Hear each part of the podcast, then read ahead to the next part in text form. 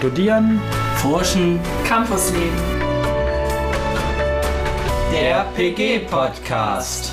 Und wieder einmal herzlich willkommen zur Folge 4 unserer Miniserie zur sexuellen und reproduktiven Gesundheit im internationalen Vergleich. Heute soll es um den Schwangerschaftsabbruch gehen. Vor mir sitzt Michaela. Sie ist heute alleine hier, auch wenn sie das Thema nicht alleine erarbeitet hat.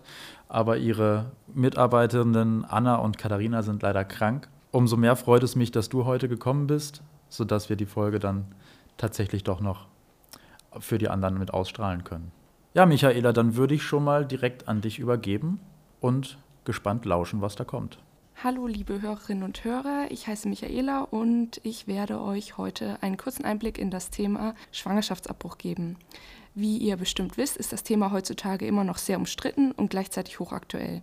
Das zeigt sich unter anderem darin, dass sich die Gesetze bezüglich dem legalen Schwangerschaftsabbruch in vielen Ländern immer wieder ändern und das auch nicht immer zum Positiven. So wurde in den vergangenen Jahr beispielsweise in Alabama, USA, die Gesetzeslage im Bezug auf die Schwangerschaftsabbrüche verschärft, während Schwangerschaftsabbrüche in Nordirland unter bestimmten Umständen erstmals als legal eingestuft werden. Bevor wir uns aber dem internationalen Vergleich zuwenden, möchte ich zunächst über den Schwangerschaftsabbruch selbst sowie über die gesetzliche Lage in Deutschland aufklären.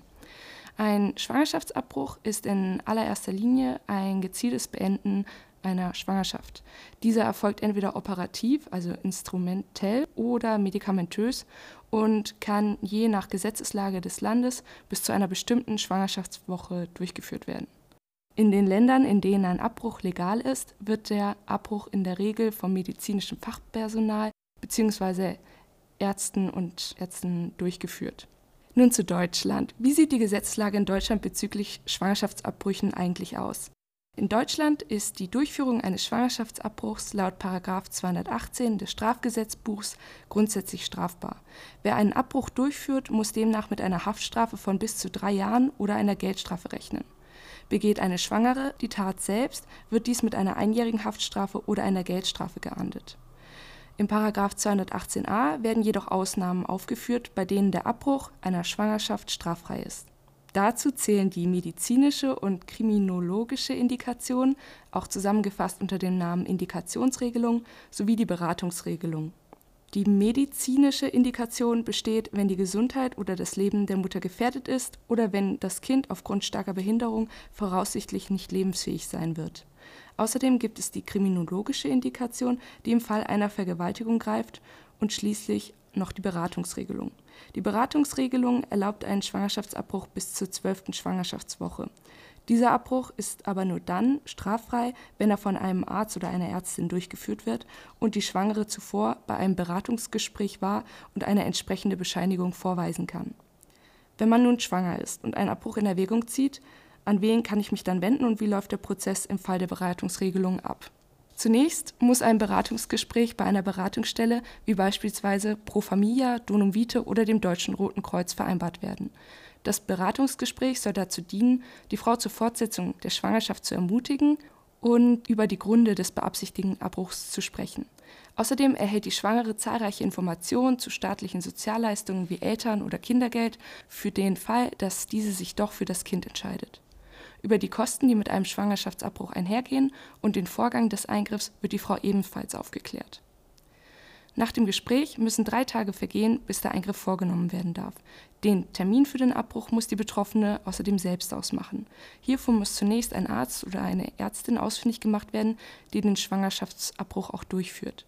Eine Liste mit entsprechenden Ärzten ist auf der Internetseite der BZGA zu finden. Auf dieser ist außerdem vermerkt, welche Abbruchmethode der Arzt oder die Ärztin anbietet.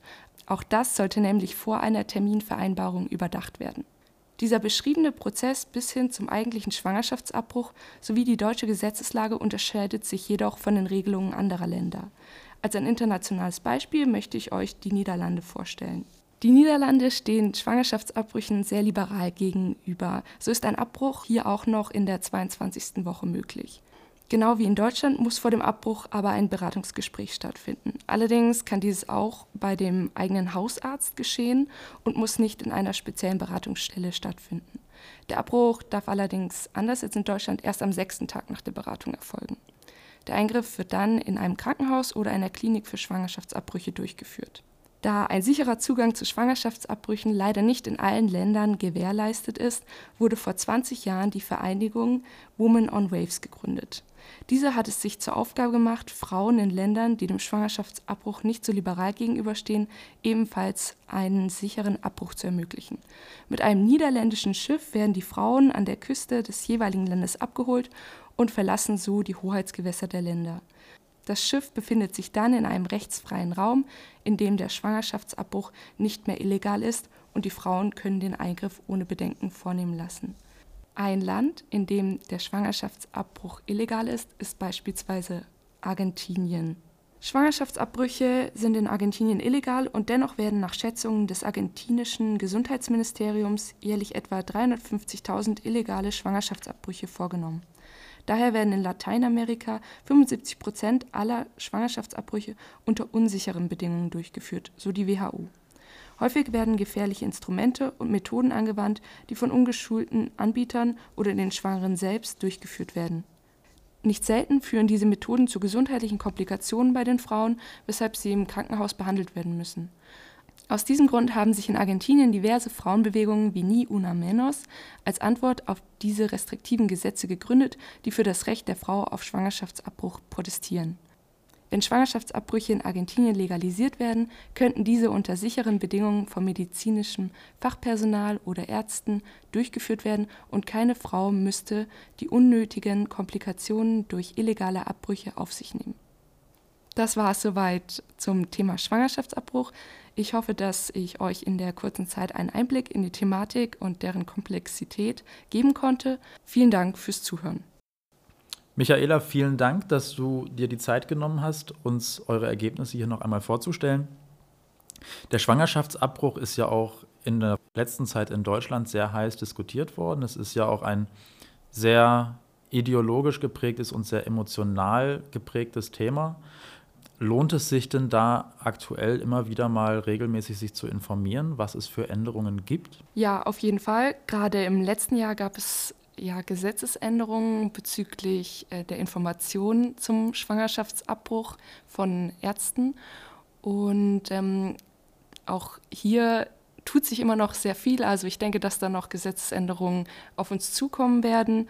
Eine regelmäßige Information zu dem Thema lohnt sich also auf jeden Fall. Und hast du noch mal jetzt zum Schluss äh, ein paar Adressen, an die man sich direkt wenden kann, wenn man jetzt betroffen ist und über einen Schwangerschaftsabbruch nachdenkt? Das habe ich ja vorhin schon mal kurz erwähnt. Und zwar gibt es Beratungsstellen von beispielsweise Pro Familia, Donum Vitae oder dem Deutschen Roten Kreuz. Und diese Beratungsstellen sind auch nochmal alle aufgeführt auf der Webseite der BZGA. Hier kann man sich dann auch informieren, wo die nächstgelegene Anlaufstelle ist. Dankeschön dafür. Ich denke mal, das Thema war nicht nur für unsere Hörerinnen interessant, sondern auch der ein oder andere Hörer wird sich damit mal beschäftigen wollen. Und damit verabschieden wir uns schon für diese Folge, wünschen allen Studierenden, Hörerinnen und Hörern eine angenehme und stressfreie Prüfungsvorbereitungsphase und wir hören uns in der nächsten Folge. Bis dann. Studieren, Forschen, Campusleben. Der PG Podcast.